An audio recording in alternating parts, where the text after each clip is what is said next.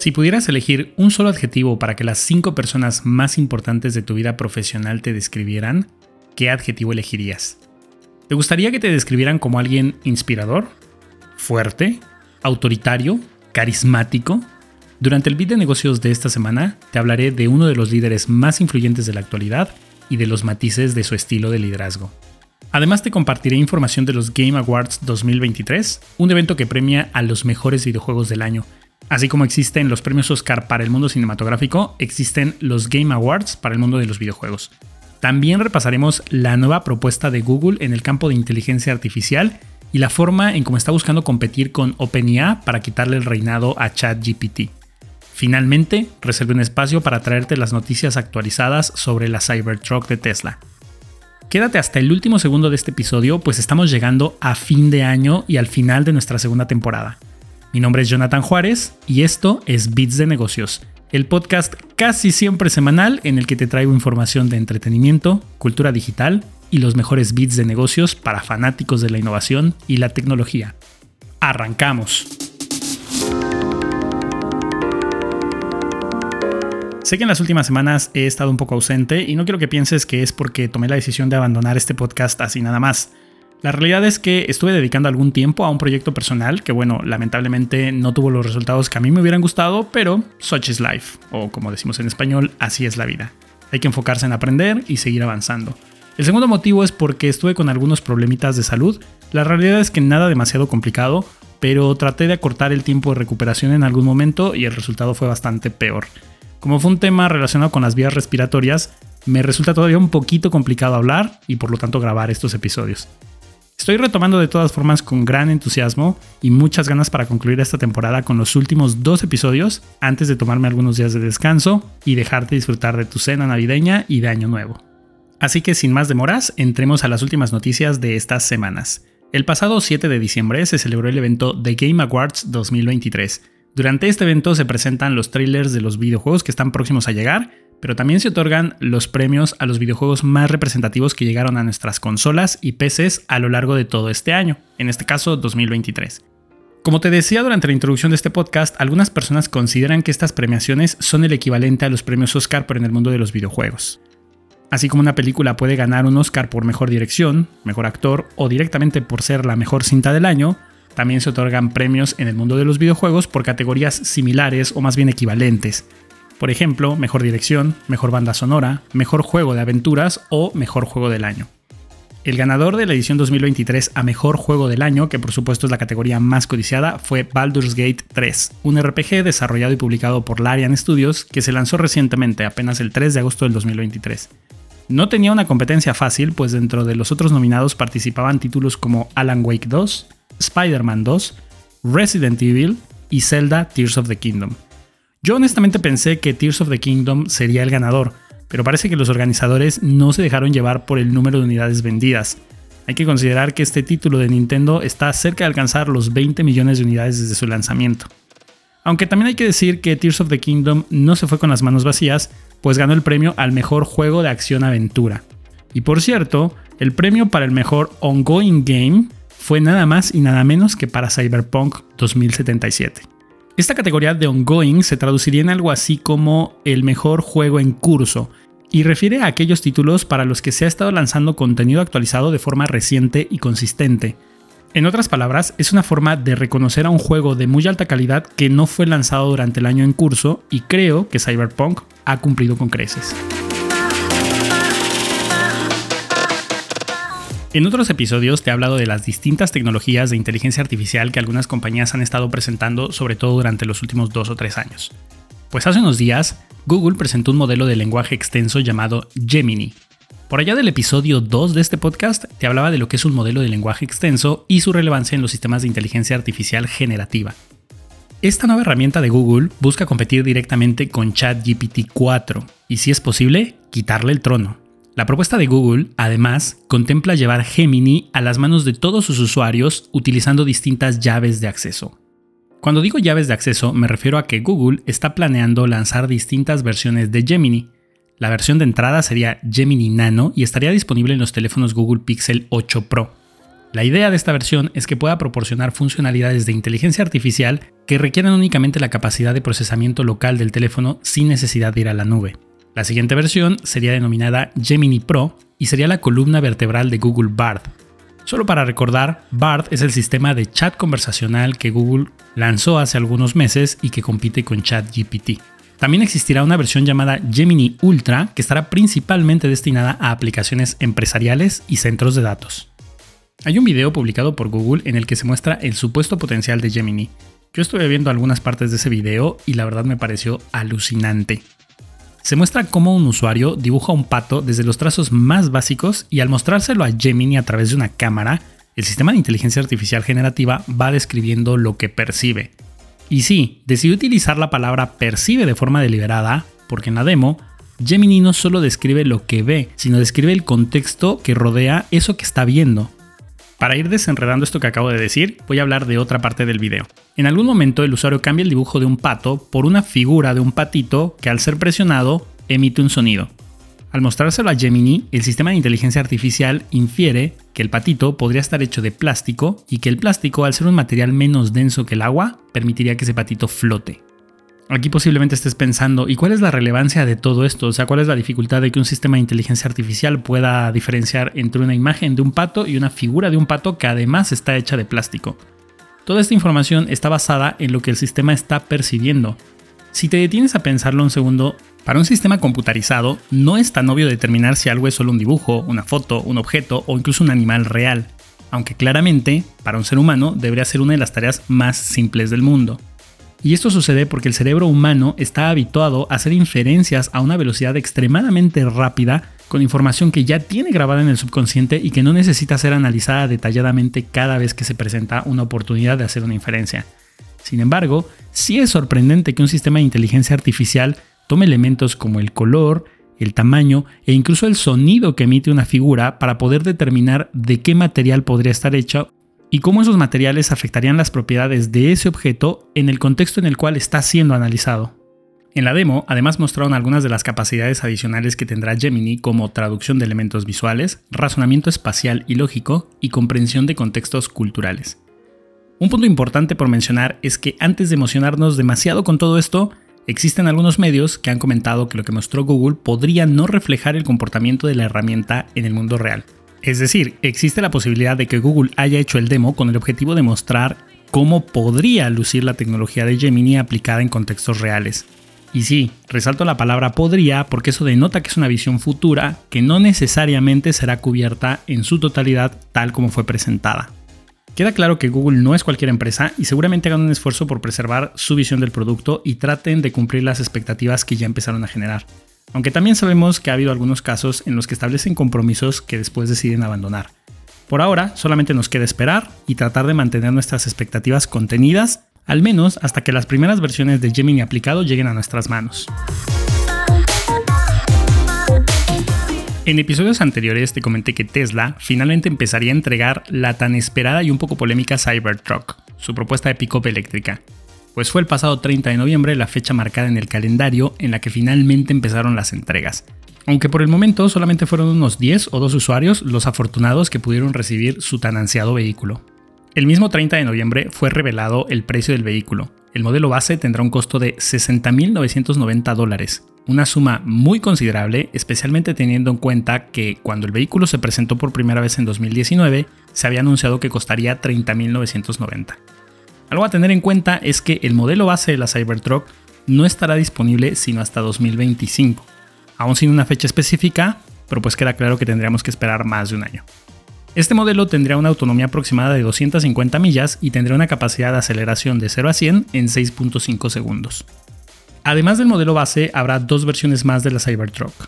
El llamado All-Wheel Drive, que se traduce en tracción en las cuatro ruedas, ofrecerá un rango de 340 millas, logrará una aceleración de 0 a 100 en 4.1 segundos y su costo será de 79.990 dólares.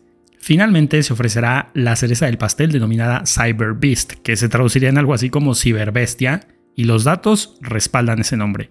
Va a ofrecer un rango de 320 millas, un poquito menos comparado con el modelo anterior, pero ajustate el cinturón de seguridad pon tu cafecito en el portavasos y agárrate de lo que puedas, porque va a lograr una aceleración de 0 a 100 km por hora en tan solo 2.6 segundos.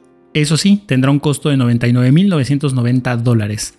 Así que prepara la billetera, vende ese Bitcoin que tenías por ahí en reserva o prepárate para comer sopas instantáneas durante los siguientes 5 años para poder juntar esa suma.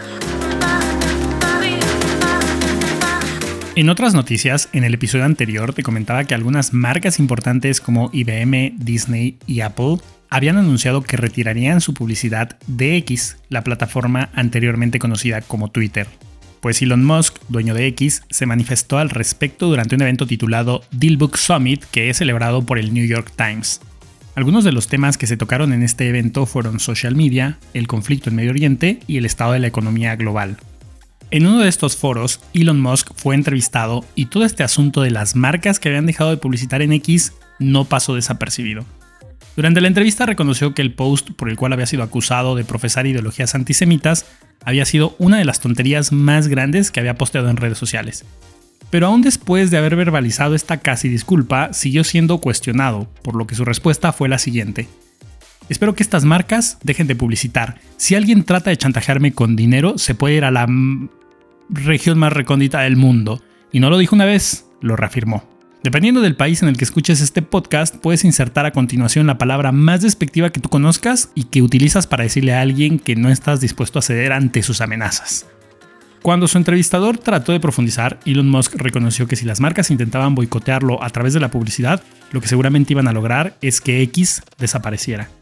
Y dijo algo como, todo el mundo sabría entonces que lo que acabó con X fueron esas marcas que boicotearon a la compañía cortando su inversión en publicidad.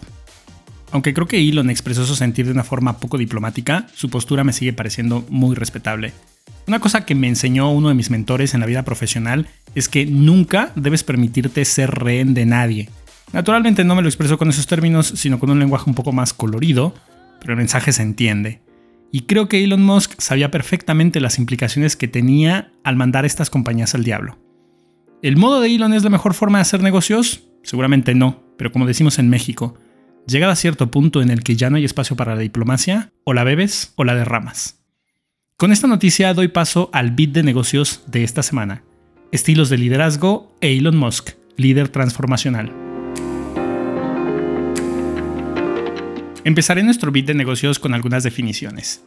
El estilo de liderazgo refiere a las características de un líder y los métodos a los que recurre para brindar dirección a sus equipos de trabajo y que estos puedan contribuir con la materialización de la estrategia de negocios.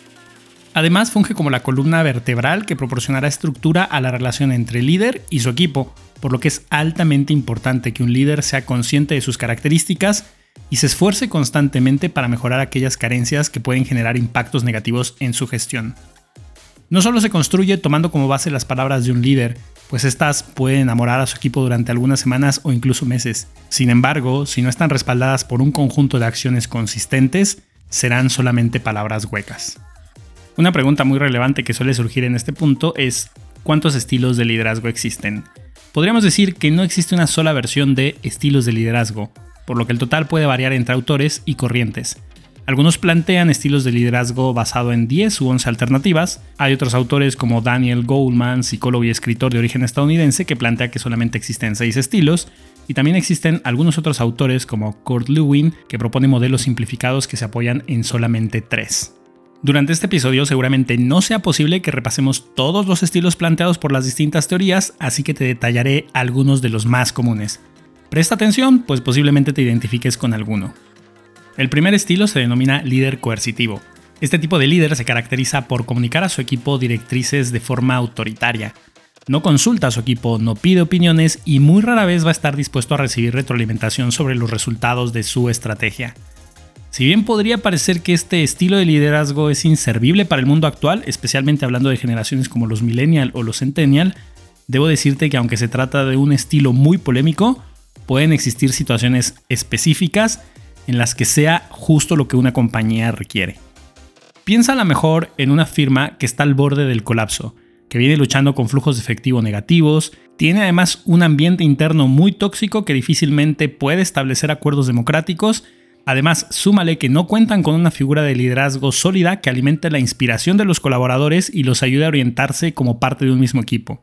Quizá en este escenario, un líder coercitivo es justo lo que se requiere, pues aún a pesar de que podría impactar en la motivación de algunos colaboradores, este tipo de líder sería capaz de proporcionar una estructura fuerte, desempeñarse como una figura de autoridad, tomar decisiones rápidas con poca información y ejecutarlas en el menor tiempo posible.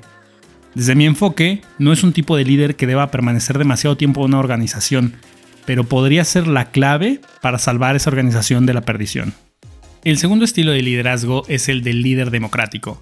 Este tipo de líder tiene algunas características que podrían considerarse opuestas al caso anterior.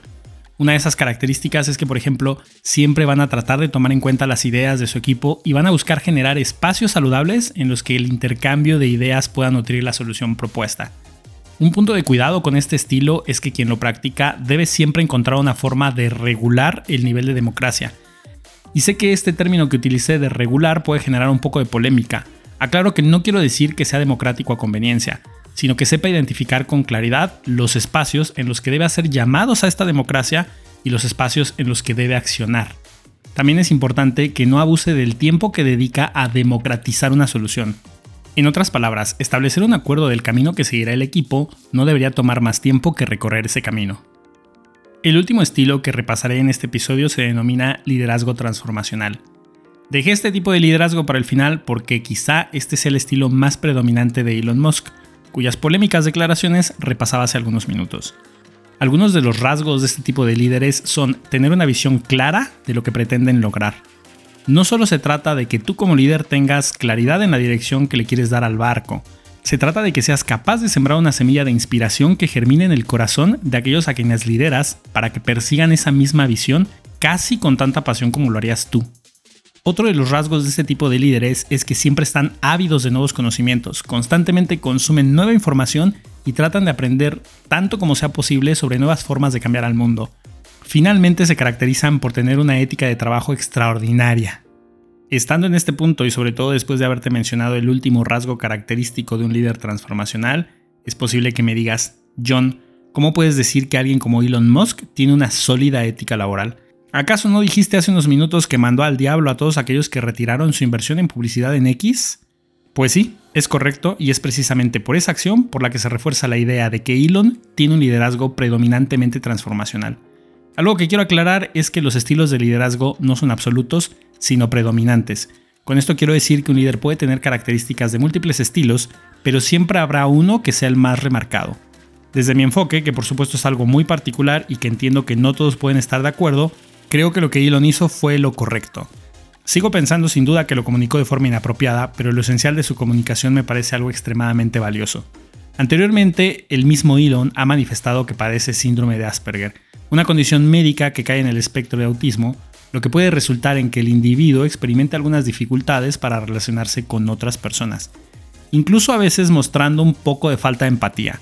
No es una justificación, pero creo que es importante poner las cosas en un contexto tan amplio como sea posible. El principal motivo por el que creo que Elon está más que acertado en su enfoque es porque a través de X él siempre ha defendido la libertad de expresión. Si un grupo de grandes marcas se va de la plataforma por estar en desacuerdo con lo que Elon expresó, e Elon sale detrás de ellos y les da la razón, mostraría que de alguna forma está apoyando la idea de censurar la libertad de expresión. Esto se traduciría entonces en que sus acciones no son consistentes con el sistema de valores que predica tener. Desde mi enfoque, no hay mayor muestra de ética laboral que mantenerte fiel a tus creencias, aun cuando esto implique un riesgo de perder tu empresa. Y para aquellos que deciden retirarte su apoyo sin una justificación clara, pues eso, pueden irse al diablo. Gracias por tu paciencia estas dos o tres semanas que estuve un poco indispuesto. Espero que hayas disfrutado muchísimo este episodio y que si aún no lo has hecho, te suscribas para que no te pierdas el próximo episodio que será el final de la segunda temporada. Mi nombre es Jonathan Juárez y esto fue Bits de Negocios. Hasta pronto.